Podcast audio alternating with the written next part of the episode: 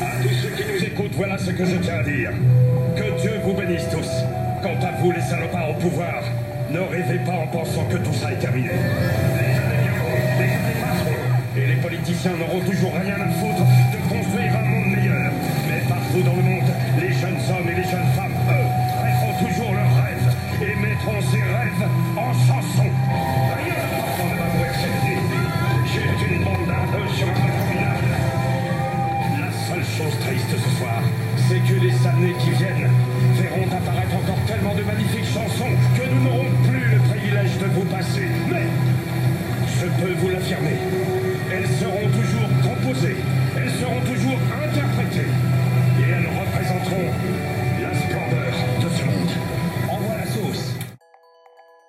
Bonjour et bienvenue dans Work in Progress épisode 4.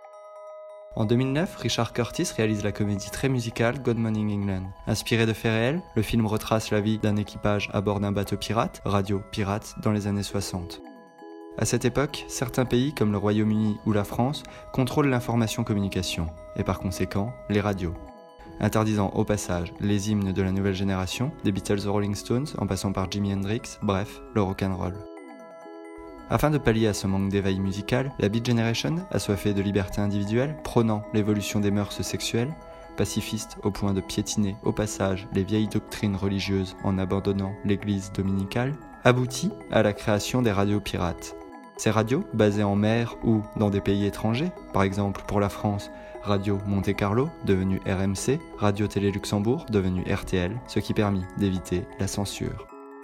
Alors, quel rapport avec notre sujet du jour? Il faut pour cela se rapprocher du philosophe Régis Debray et de sa notion de médiasphère. Chaque période de l'histoire est structurée par un milieu technique. La première est la logosphère, elle commence avec l'invention de l'écriture. La deuxième est la graphosphère, l'ordre du livre y domine grâce à l'invention de l'imprimerie, engendrant par la suite la presse papier. La troisième est la vidéosphère. Elle correspond à la période dominée par la communication audiovisuelle, comprenant cinéma, télévision, radio. La quatrième, la nôtre, est l'hypersphère, qui correspond à l'époque des réseaux numériques. Les médiasphères se succèdent dans le champ, mais ne s'annulent pas. Leurs effets se cumulent, se corrigent ou se combinent. Internet n'a pas tué la télévision, qui n'a pas tué le livre, tout comme le livre n'a pas tué l'écriture manuscrite. Chaque sphère, je cite, engendre à chaque période de profonds bouleversements dans les usages, les mentalités, les modes de pensée et les modes de croyance. La vidéosphère a, en Occident, fortement contribué au changement des mœurs. C'est ce qu'explique le film Good Morning England. Et si Internet bouleversait notre rapport au travail? Aujourd'hui, nous interrogeons Clément de la chaîne YouTube La cuisine de Clément. Il fait partie de cette génération du métier passion, utilisant les technologies de l'information-communication pour réaliser une profession qui lui fait sens. Profession youtubeur? Le mieux resterait encore de s'interroger.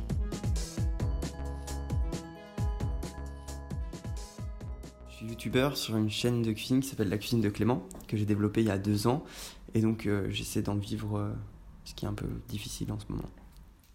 Je suis rentré au lycée hôtelier quand j'ai eu 15 ans. Déjà, ça a été compliqué de choisir sa voie à cet âge-là, parce que je trouve qu'on n'est pas assez mature. J'avais pas assez de réflexion sur ce que je voulais faire plus tard.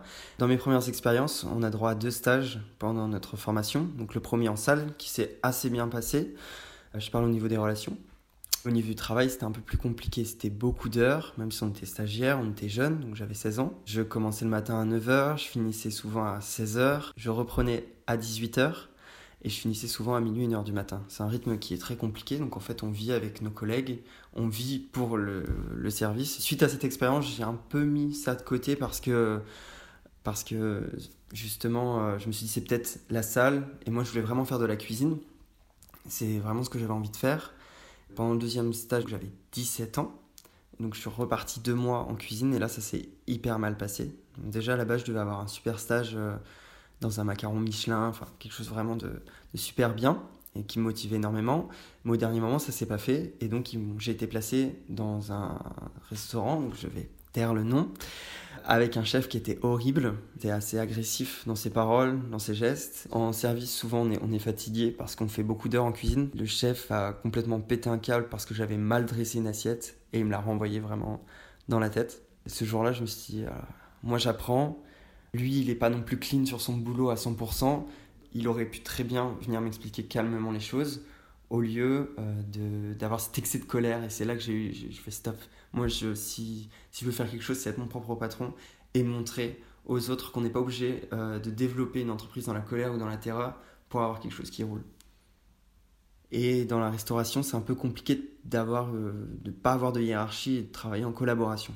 À l'époque où moi j'étais en stage, c'est vrai que maintenant, je le vois, ça se fait un peu plus parce que j'ai des potes qui ont développé des traiteurs ou des restaurants et je vois que euh, voilà, cette image a complètement changé. Nous, peut-être c'est notre génération, peut-être c'est euh, l'éducation qui fait, mais c'est vrai qu'au plus profond de moi, depuis que je suis tout jeune, c'est pas du tout ce que j'avais envie. Je voyais mes parents qui travaillaient, donc qui avaient de l'argent, qui avaient des bons revenus, mais qui n'étaient peut-être pas forcément heureux dans leur vie à côté. Et sachant que le boulot, pour moi, ça prend une grosse partie de nos vies, c'est important d'avoir un boulot qui soit en adéquation avec ce qu'on est. C'est pour ça que je me suis dirigé vers l'entrepreneuriat, parce que c'est moi mon propre patron, c'est mes propres erreurs.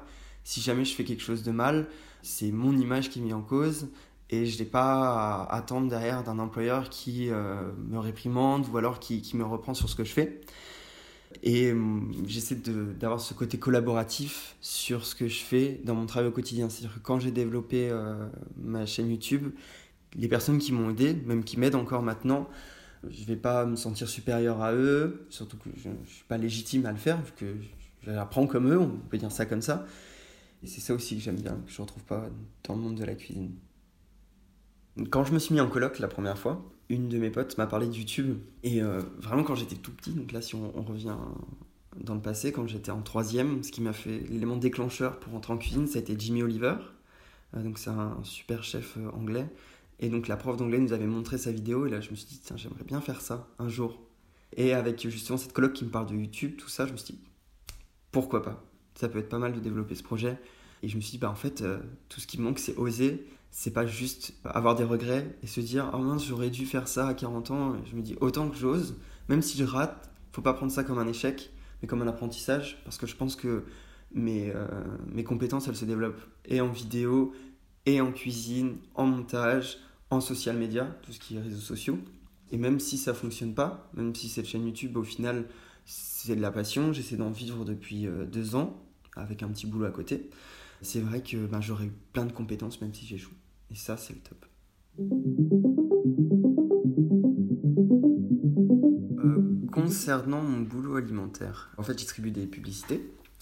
Déjà au niveau des valeurs de l'entreprise, euh, notamment au niveau de l'écologie, je m'y retrouve pas trop parce que pour moi, je trouve que c'est du gâchis de papier. Donc il fallait que je passe déjà cette étape mentale en disant bon, faire un boulot, c'est provisoire, distribuer du papier qui va être mis à la poubelle en deux secondes après avoir été lu, alors qu'il y a d'autres solutions et qu'on est en 2019 et qu'au final je trouve que c'est extrêmement plus du tout nécessaire de passer par ce format-là et que je trouve que ça commence à devenir has-been.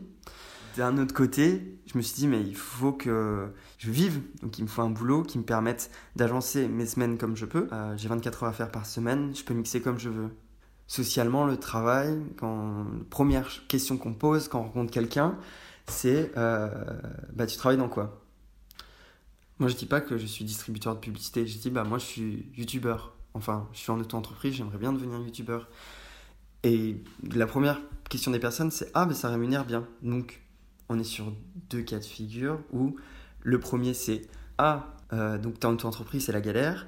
Donc, socialement, tu fais peut-être quelque chose qui te plaît, c'est assez reconnaissant. Ah ouais, c'est cool. Mais d'un autre côté, tout de suite, c'est Ah, mais est-ce que ça rémunère? Au lieu de se poser Est-ce que c'est difficile comme travail? Ah, mais qu'est-ce c'est quoi ta journée de type? C'est Ah, mais est-ce que tu arrives à en vivre? Voilà. Euh, après, je dis Bah, j'ai un petit boulot à côté. Et donc là, les personnes disent Ah, bah oui, parce que sinon, tu n'y arriverais pas. La précarité du travail, c'est une question qui m'est vaguement passée par la tête. Et je pense que j'ai trouvé comme réponse c'est me dire Je suis jeune. Donc j'ai commencé le projet, j'avais 24 ans. Au pire, je serai en situation précaire pendant peut-être 4 ans, 5 ans, allez, parce que je me suis laissé 5 ans. 29, c'est peut-être pas l'âge le plus jeune pour commencer sur le milieu du travail, mais c'est pas le plus âgé. Si j'avais nourri des regrets toute ma vie, me trimballer ça en me disant oh, j'aurais dû faire ma chaîne YouTube, oh, j'aurais dû, ça aurait été génial. Et à 40 ans, péter un câble, vas-y, je teste et j'abandonne tout. Je préfère le faire maintenant. Et je sais que ma situation va peut-être être précaire pendant hyper longtemps. Quand on regarde les autres qui ont des super beaux boulots, qui ont plein de choses, et on se dit Ouais, bah toi, tu galères à finir le mois, t'as envie de sortir avec tes potes, d'aller voir un concert, tu peux pas. Mais on oublie vite. quand on fait ce qu'on aime, je pense. Même faire ce petit boulot qui est chiant, au final, l'action de Clément, ça donne du sens à ce petit boulot en me disant c'est nul, je me fais chier, j'en ai marre de ce boulot, mais je le fais pour développer mon entreprise. Donc ça donne du sens dans mon petit boulot et dans ma vie personnelle. Et il y a des fois, je me dis, j'aimerais bien t'arrêter. Je me dis, mais non, il y a tellement de gens qui te poussent et qui t'encouragent dans cette voie. Pourquoi tu vas arrêter maintenant? Juste pour un micro truc qui ne fonctionne pas, micro poussière qui vient enrayer euh, le système. Et en fait, non, il faut, il faut, il faut souffler, enlever cette poussière et tout va reprendre comme avant.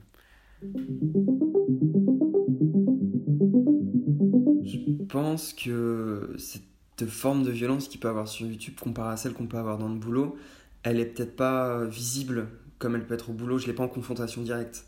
Et là, je sais que si euh, je loupe, ce sera de entre guillemets de ma faute que j'ai pas fait les bonnes choses et donc euh, je pourrais pas m'en prendre à quelqu'un d'autre. Donc en fait, c'est à moi d'avoir cette violence, gentille quand même, cette violence pour arriver euh, à intégrer au mieux des nouvelles compétences et le fait de se battre pour exister sur YouTube. Ce qui est, ce qui est compliqué au final. Moi, je collabore beaucoup avec des Instagrammeurs et des YouTubeurs, YouTubeuses ou Instagrammeuses, euh, parce que je pense que c'est, euh, malgré qu'il y ait cette compétition, il y a cette entraide entre personnes qui fait que au final, on peut évoluer ensemble. Je pense notamment à Justin Cooking, c'est une personne qui est vraiment formidable, donc on a commencé ensemble. Et c'est vrai qu'on a tourné une vidéo ensemble, ça s'est hyper bien passé. Et malgré qu'elle soit beaucoup plus haute que moi en termes d'abonnés, elle m'a pas pris de haut, elle m'a pris comme j'étais. C'est ça aussi que j'apprécie sur YouTube, c'est qu'on retrouve quand même cette entraide qu'il peut avoir, euh, qu'il n'y a peut-être pas forcément en cuisine au niveau de la hiérarchie. Je parle pas de partout parce qu'il y a, y a vraiment des endroits où ça peut exister. Mais après, je trouve que moi, je suis plus adapté au format restaurant, je suis plus euh, au format YouTube. On peut dire ça comme ça. YouTube, c'est un peu comme le monde des startups, en fait. C'est l'entraide, c'est euh, on se dépense pour notre boîte, même si c'est une boîte euh, startup qui ne nous appartient pas, mais c'est un projet qui nous tient à cœur et on est prêt à montrer nos compétences et on se développe ensemble, même si on ne les a pas toutes. C'est nous, notre génération, celle qui est un peu plus jeune, l'ancien format n'est plus, plus adapté pour nous. Souvent, on entend dire oui, les jeunes, c'est des petits cons euh, au niveau du boulot. En fait, non, nous, ce qu'on veut, c'est collaborer parce que nous, on peut apporter autant que eux peuvent nous apporter, je pense, sans question d'ego, parce qu'on pourrait dire, ah bah oui, bah, il dit ça, mais, mais au final, c'est parce qu'il se sent, il se sent aussi supérieur que l'autre. C'est pas ça le problème. Il faut arrêter euh, cette supériorité, au final, qui ronge dans le milieu du travail. Il faut juste être, je pense, humaniste, être tous ensemble et euh, évoluer ensemble pour une entreprise, avoir des valeurs. Et je trouve que les grosses entreprises essaient de faire ça, mais le problème, c'est qu'ils n'y arrivent pas parce qu'il y, y, a toujours cette barrière de hiérarchie. Quand je vois mes, le travail de mes parents, ma mère, elle est restée 25-30 ans dans la même société, mon père aussi. Je vois qu'ils sont complètement rongés par le travail, donc ça les stresse énormément. Et je pense que nous, notre génération, on est prêt à travailler énormément pour un travail qui nous ronge beaucoup moins. Nous, ce qu'on veut, c'est s'amuser au travail. On est prêt à travailler 12-13 heures par jour, mais pour des valeurs qui nous correspondent et pour un travail qu'on aime faire. Parce qu'on entend souvent les jeunes, ils veulent plus travailler. Je pense que c'est pas le problème de plus travailler. C'est vraiment le problème de plus travailler dans ce cadre-là pour aucune valeur, rien du tout. Au final, juste un salaire.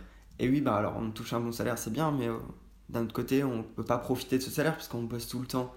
Donc moi, je pense qu'on peut être moins payé, plus profiter au travail, avoir un, aspect d'équipe un peu start-up au final. C'est ce qui se fait pas mal. Et c'est comme ça que eux évoluent et que, que les grandes entreprises sont en train de se faire rattraper, malgré qu'ils ont le pouvoir d'argent euh, que les autres n'ont pas. Dans ce modèle startup, on fait beaucoup d'heures, peut-être pas pour un super résultat, parce que l'entreprise peut couler euh, du jour au lendemain, et donc on peut se retrouver sans métier, mais je pense que nous, ce, qui, ce que nos parents voulaient, donc une sécurité du travail, ça, on le recherche plus forcément, peut-être.